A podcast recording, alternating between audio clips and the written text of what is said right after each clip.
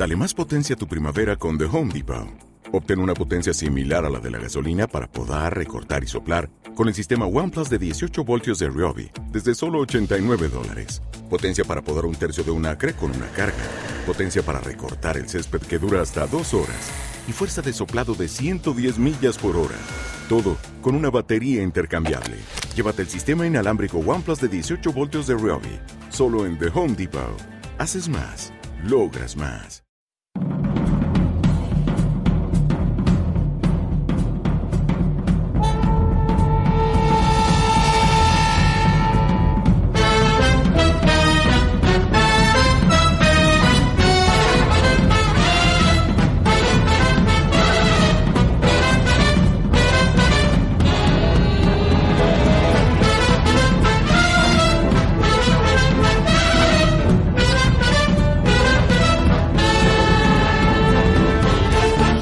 Muy buenas a toda la comunidad mágica y bienvenidos a un nuevo episodio especial de Patronos Unplugged con eh, Chichita, de la que nos gusta a nosotros, que además salió hace ya unos días. Hemos tenido tiempo para ir viendo de qué va a ir la vaina y, bueno, pues venimos aquí a charlar de chill, de tranquis sobre el tema y, y para escuchar también luego a ver qué, qué opina la gente, porque en realidad eh, salió mm, pegó el petazo y luego hizo bomba de humo y ya no he vuelto a escuchar a la gente tan hypeada, así que tengo ganas de saber qué es lo que se opina.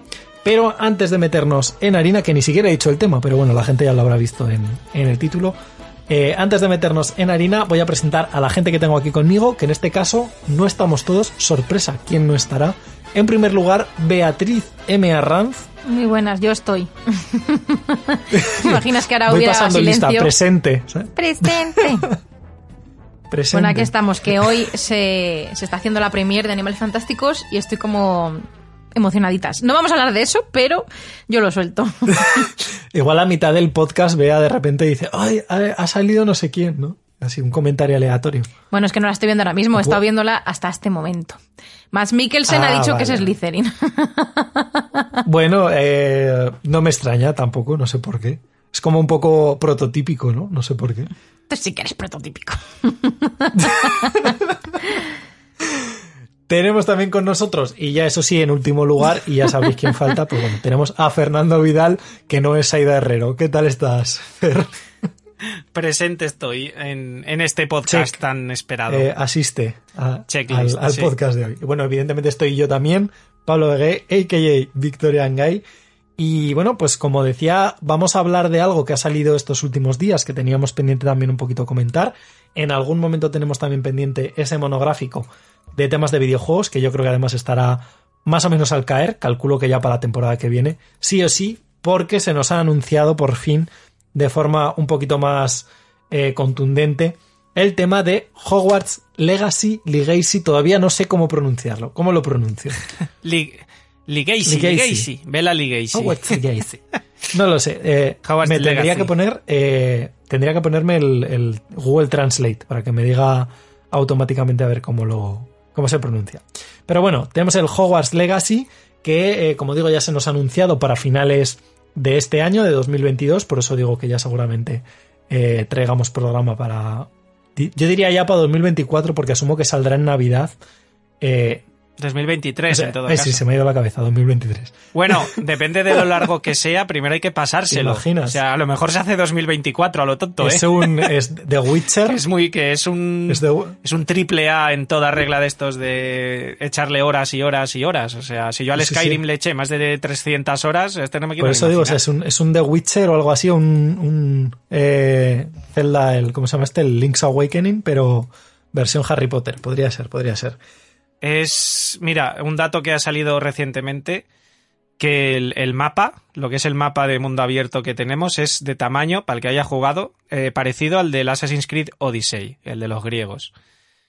Eh, es de ese estilo. Y ese mapa es extremadamente grande. para mi opinión, demasiado grande. Es ese mapa porque se hace un coñazo. ¿Nos vamos a quejar de Pero- eso? No. No. en, Harry Potter no nos vamos a quejar. De hecho, se nos va a hacer hasta pequeño. Pero bueno, como digo, se ha anunciado para finales de este año. eh, lo va a traer, eh, de momento, que se sepa, no es ninguna colaboración. Alguna vez han- se han hecho alguna en tema de videojuegos, pero en este caso que sepamos es Avalanche. Y en principio va a estar eh, multiplataforma más de lo que yo esperaba al principio, porque sí que se nos dijo que va a estar evidentemente para Play. Asumíamos que para la 5 y se dijo también para, eh, para la 4. De hecho, va a estar con Unreal, eh, o sea que como motor gráfico, evidentemente ya trabajan con una base bastante aplicable para otras plataformas. Se va a trabajar con Xbox, evidentemente para PC. Y, cosa que me alegra, eh, que no sabíamos en un inicio, para Nintendo Switch. Entonces, bueno, me va a ahorrar el tener que comprarme otra consola o la versión de, de PC, porque igual me peta el ordenador si tenemos aquí un mapa de mundo abierto tamaño 1.1. Entonces, bueno, en principio son un poquito los datos que tenemos y eh, yo creo que antes de meternos en más eh, chicha y, comentar ya las cosas pues un poco más en detalle, eh, Fer ha propuesto aquí meter un clip de audio sonoro del tráiler y tal y tal. O sea que ahí os dejamos con ello para que os vayáis ya metiendo en, el ambientillo. Te damos la bienvenida a Hogwarts Legacy.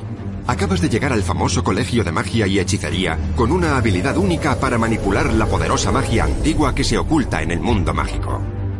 Tendrás que descubrir qué se esconde tras el regreso de esta magia olvidada y quién busca utilizarla para destruir a las brujas y los magos, ya que el destino de todo el mundo mágico podría estar en tus manos. Pero antes de empezar a estudiar magia y resolver estos misterios, debes crear la bruja o el mago que quieres ser. Cuando llegues a Hogwarts, se te asignará una de las cuatro casas del colegio: Gryffindor, Hufflepuff, Ravenclaw o Slytherin.